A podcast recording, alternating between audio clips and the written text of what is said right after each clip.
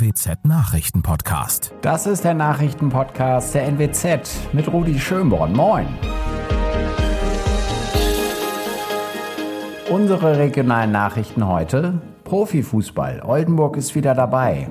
Seenotretter retten Segler aus Lebensgefahr und Tierquäler in Emden. Der VfB Oldenburg hat's geschafft. Die Mannschaft von Trainer Dario Fossi hat am Oldenburger Rathaus ihren Meistertitel und damit den Aufstieg in die dritte Liga gefeiert. Nach 25 Jahren ist Oldenburg also zurück im Profifußball. Über 1000 Fans haben das Team am Pfingstsonntag gefeiert. Es war eine Riesenparty auf dem Oldenburger Rathausplatz. Wir sind stolz auf den VfB. Das ist ein großer Tag für unsere Stadt. So die Worte von Oberbürgermeister Jürgen Krogmann. Die Mannschaft hat sich ins Goldene Buch der Stadt eingetragen. Während der Feier hat es einen Feuerwehreinsatz gegeben, weil einige Pyros gezündet wurden. Verletzt wurde aber niemand und nichts. Seenotretter haben vor der Insel Jüst einen Segler aus Österreich gerettet. Der Mann war am Sonntagabend bei starkem Wind rund drei Kilometer vor der Insel in Seenot geraten. Immer wieder, sagte die Deutsche Gesellschaft zur Rettung Schiffbrüchiger, hatte der Wassersportler mit Wellen von bis zu anderthalb Metern zu kämpfen, die seine Yacht auf eine Sandbank geworfen hatten. Erst nach mehreren Stunden konnte das Boot gerettet und nach Borkum gezogen werden. Der Skipper und die Einsatzkräfte blieben unverletzt. Großer Schock für den Geflügelzuchtverein Emden. Ein bisher Unbekannter hat auf dem Vereinsgelände neun Tauben getötet und 34 weiteren Tieren die Flügelknochen gebrochen. Der oder die Täterin hatte sich zwischen Samstag und Sonntag Zugang zum Gelände verschafft, zerstörte das Schloss des umzäunten Geländes. Die Kriminalpolizei ermittelt. Hintergründe für die Tierquälerei sind bisher nicht bekannt. Die Polizei hofft auf Hinweise von Zeugen. Noch mehr aktuelle News aus dem Nordwesten finden Sie wie immer auf NWZ Online. Und weitere Nachrichten aus Deutschland und der Welt hören Sie jetzt von unseren Kollegen aus Berlin. Vielen Dank und schönen guten Morgen. Ich bin Michelle Gradell und das sind heute unsere Themen aus Deutschland und der Welt. Der britische Premierminister Johnson gewinnt das Misstrauensvotum. Der Prozess nach einem Mord an einem Crime-Reporter in den Niederlanden startet und Deutschland spielt heute Abend in der Nations League gegen England. Boris Johnson bleibt vorerst britischer Premierminister. Er überstand ein Misstrauensvotum in seiner konservativen Fraktion. Denn Gegner in seiner eigenen Partei hatten versucht, ihn zu stürzen. Auslöser für die Abstimmung war die Affäre um Partys in Johnsons Amtssitz während des Corona-Lockdowns. Philipp Detlefs berichtet aus London. Bei der Abstimmung sprachen sich 211 Tory-Abgeordnete für Johnson aus, 148 stimmten gegen ihn. Er bleibt also erstmal Premier, aber wie ist das Ergebnis einzuschätzen? Seine Unterstützer haben demonstrativ gejubelt, als das Ergebnis gestern Abend verkündet wurde, und Johnson hat ausdrücklich betont, das sei ein tolles Ergebnis für ihn. Aber die Wahrheit ist wohl doch eher, dass das eine schallende Ohrfeige für ihn war. Dieses Ergebnis ist deutlich schlechter als das, was Theresa May damals eingefahren hat. Und die war sechs Monate später nicht mehr Premierministerin. Das ist also ein verheerendes Ergebnis für Johnson.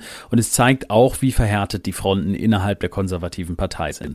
Viele haben schon vor dem Misstrauensvotum gesagt, dass Johnson dadurch politisch schwer beschädigt ist. Aber welchen Eindruck hat er denn gestern nach der Abstimmung gemacht? Ja, ich fand, er wirkte sehr angeschlagen, ein bisschen fahrig, ein bisschen erschöpft, als er sich den Reporterfragen gestellt hat. Er ist ja bekannt dafür, dass er sich kämpferisch gibt und aus allem rausredet. Gestern schien ihm das aber deutlich schwerer zu fallen als sonst. Er hat gesagt, der Blick gehe jetzt nach vorne, die Regierung müsse wieder zusammenkommen, um sich um die vermeintlich wichtigeren Dinge zu kümmern. Aber das mit dem Zusammenkommen ist ja ein frommer Wunsch, denn dieses Ergebnis hat ja drastisch offengelegt, wie groß die Teilung innerhalb der Tories ist. Theresa May ist schließlich zurückgetreten. Das ist bei Johnson wohl nicht zu erwarten, oder? Ist das Thema jetzt erstmal durch? Nein, von einem Rücktritt ist erstmal nicht auszugehen. Das hat Johnson ja auch selbst mehrfach betont und das liegt auch nicht in seiner Natur. Anlässe gab es in der Partygate-Affäre ja genug, aber Johnson klammert sich an sein Amt. Dieses magere Ergebnis für ihn, das wird die Leute aber weiterhin beschäftigen. Und spannend wird jetzt, was bei zwei Nachwahlen passiert, die in gut zwei Wochen in England stattfinden. Da könnte es für die Konservativen nämlich nochmal eine böse Niederlage geben und da darf man mal gespannt sein, wie Johnson dann darauf reagiert. Nicht nur in den Niederlanden war man damals geschockt. Schüsse fielen mitten in Amsterdam auf offener Straße. Der prominente Crime-Reporter Peter Erde Vries wurde getroffen und verstarb ein paar Tage später im Krankenhaus. Heute startet der Prozess gegen die mutmaßlichen Täter. Bettina Fisser berichtet aus den Niederlanden. Man hat die beiden mutmaßlichen Täter ja schnell gefasst. Gibt es denn auch genug Beweise gegen sie? Ja, eine Fülle, 88 Zeugen, Kameraaufnahmen, die Tatwaffe mit DNA-Spuren und schließlich auch ein Handy. Und darauf fanden die Ermittler ganz viele Textberichte, verschlüsselt, die nicht nur die beiden Angeklagten schwer belasten, sondern auch noch deutlich machen, dass sie im Auftrag gehandelt haben. So hat ein Unbekannter ein Foto des Reporters auf dem Handy geschickt und dazu geschrieben, den Hund müsst ihr haben. Weiß man denn, wer den Auftrag gegeben hat und wird man die Drahtzieher jemals bekommen? Ja, die Staatsanwaltschaft geht davon aus, dass eine sehr brutale, berüchtigte Drogenbande dahinter steckt. Der Boss der Bande, Ridouan Tachi, der steht gerade mit 16 anderen wegen mehrfacher Morde vor Gericht. Und der Reporter Peter Erdefries war Vertrauensperson des Kronzeugen in diesem Mammutprozess. Und bereits der Bruder des Kronzeugen und auch sein Anwalt waren zuvor schon ermordet worden.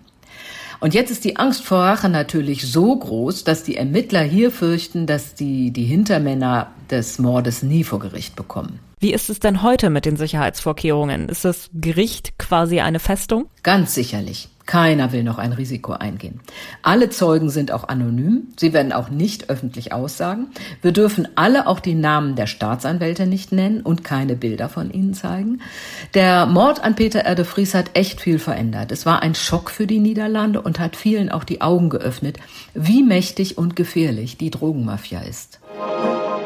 Im zweiten Nations League Spiel trifft die deutsche Fußballnationalmannschaft heute Abend in München auf England. Während das Team von Trainer Hansi Flick beim 1 zu 1 im ersten Spiel in Italien einen Punkt holte, verloren die Engländer ihren Auftakt in Ungarn mit 0 zu 1. Deutschland gegen England, das ist ja einer der Klassiker im internationalen Fußball. Seit dem WM-Finale von 1966 hat es ja auch viele weitere legendäre Spiele gegeben. Zum Beispiel die Halbfinalspiele bei der WM und EM 1990 und 96, das 1 zu 5 in der WM-Qualifikation Qualifikation 2001, damals auch in München. Und zuletzt hat die deutsche Mannschaft ja bei der EM im Achtelfinale in England 0 zu 2 verloren. Thomas Thonfeld berichtet aus München. Wie brisant wird denn das Spiel heute gesehen? Geht's da auch um Revanche? Also es geht natürlich neben den Punkten für die Nations League immer auch ums Prestige, wenn diese beiden großen Fußballnationen aufeinandertreffen. Aber Revanche, da ist sich selbst Ilkay Gündoğan nicht so sicher. Für uns vielleicht ein bisschen, aber ich glaube, es ist, es ist keine Revanche, wenn man, wenn man nichts mehr gut machen kann, weil die EM jetzt auch abgeschlossen ist. Es geht eher darum, einen guten Gegner zu schlagen, sagt Gündoğan, der ja selbst in England spielt, bei Manchester City und der dann natürlich auch die Gemütslage beim Gegner einschätzen kann. Gegen Italien hat der deutschen Mannschaft ja vor allem die Intensität gefehlt, um das Spiel zu gewinnen. Was ist denn jetzt heute gegen England zu erwarten? Also wenn man Hansi Flick glauben mag, dann können wir eine deutsche Mannschaft erwarten, die gegen England zumindest länger dominiert und anders gegenhält, als das in Italien der Fall war. Oh, es hat sehr gut ausgeschaut im Training. Da war die Intensität gut. Der Bundestrainer wird auch eine andere Startformation auf den Platz schicken. Das hat er schon angekündigt. England hat ja nun auch ein bisschen überraschend sein erstes Nations League Spiel in Ungarn mit 0 zu 1 verloren. Wie ist der Gegner denn jetzt heute einzuschätzen? Ja, natürlich enorm stark. Also daran ändert auch diese überraschende Niederlage am Samstag nichts, denn die Engländer haben natürlich eine enorme Qualität und das weiß Hansi Flick ganz genau. Es ist enorm wichtig, dass wir auch dagegenhalten, weil natürlich gerade in der Premier League wird ein sehr intensiven Fußball gespielt, sehr körperlich auch betonter Fußball gespielt und äh, auch wenn man die, die Spieler sieht, Harry Kane vorne äh, ist ein Weltklasse-Stürmer. Also wenn England halbwegs Normalform erreicht, dann ist das der dicke Brocken, den Flick erwartet. Der Tipp des Tages heute für alle, die jetzt nach dem Pfingstwochenende noch mehr Lust auf Urlaub bekommen haben. Denn der Sommer steht ja vor der Tür. In ein paar Wochen starten die großen Ferien. Aber wird auch der Sommerurlaub teurer, wenn gerade in allen anderen Bereichen die Preise steigen? Wie sich das auf den Urlaub auswirkt und welche Spartipps es gibt, weiß Thorsten Schäfer vom Deutschen Reiseverband. Die Energie- und Lebensmittelpreise sind hoch. Wie sieht es denn nun bei den Urlaubskosten in diesem Sommer aus? Die gute Nachricht für diejenigen, die eine Pauschalreise gebucht haben vor Wochen, das sind Preise, die sind stabil, die werden auch nachträglich in den allermeisten Fällen nicht mehr erhöht. Wer jetzt noch nicht gebucht hat, sollte möglichst schnell buchen. Bei der Pauschalreise gibt es preisstabile, eine preisstabile Entwicklung für diesen Sommer. Also nicht zu lange zögern. Auch die Reiseveranstalter werden, wenn die Kontingente ausverkauft sind, nachkaufen und dann werden auch die höheren Energiepreise und Lebensmittelkosten auf die Reisepreise wahrscheinlich durchschlagen. Und wenn ich jetzt noch nicht gebucht habe, was sollte ich dann beachten? Ein Spartipp ist ungerade Anzahl an Reisetagen nehmen, also anstatt genau 14 Tage, vielleicht mal 15 Tage oder elf Tage zu nehmen, anstatt an einem Freitag oder Samstag loszufliegen, vielleicht montags äh, hinfliegen oder auch mal montags zurückfliegen und auch mal über die Landesgrenzen hinauszuschauen. In den Bundesländern, in denen noch keine Ferien sind oder schon wieder die Schule begonnen hat, sind die Abflüge meistens auch immer günstiger, also sich wirklich ausführlich beraten lassen. In welchen Ländern könnte ich denn am ehesten noch Glück haben? In allen Ländern gibt es noch für jedes Reisebudget verfügbare Reiseangebote.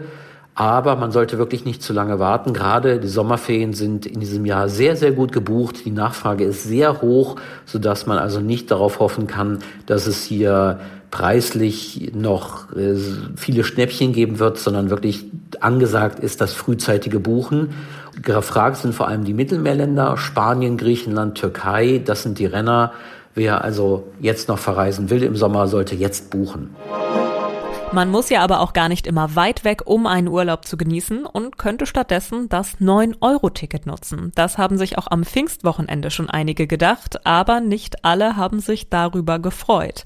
Eigentlich gilt Sylt bei vielen ja als die Insel der Reichen. Aber mit dem 9-Euro-Ticket haben sich über Pfingsten eben auch Urlaubsgruppen angekündigt, die normalerweise eher nicht nach Westerland reisen. Zum Beispiel Punks, Jugendgruppen und Ballermann-Touristen.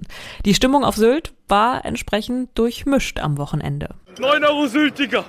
Eo, eo. Das 9-Euro-Ticket grundsätzlich finde ich super toll für Familien, alles drum und dran. Aber nicht fürs Kropfzeug. Ganz ehrlich nicht. Es passt hier nicht hin. Es ist halt die Insel der Reichen.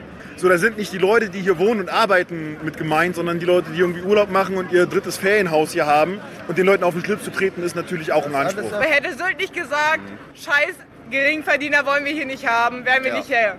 Wir sind nur deswegen hier. Pfingsten ist Sylt ja sowieso echt mega voll. Ich würde aber sagen, dass man keinen Unterschied im Vergleich zum letzten Jahr feststellen kann, wo es das 9-Euro-Ticket nicht gab. Das war's von mir. Ich bin Michelle Gradell und wünsche Ihnen noch einen schönen Tag. Tschüss und bis morgen.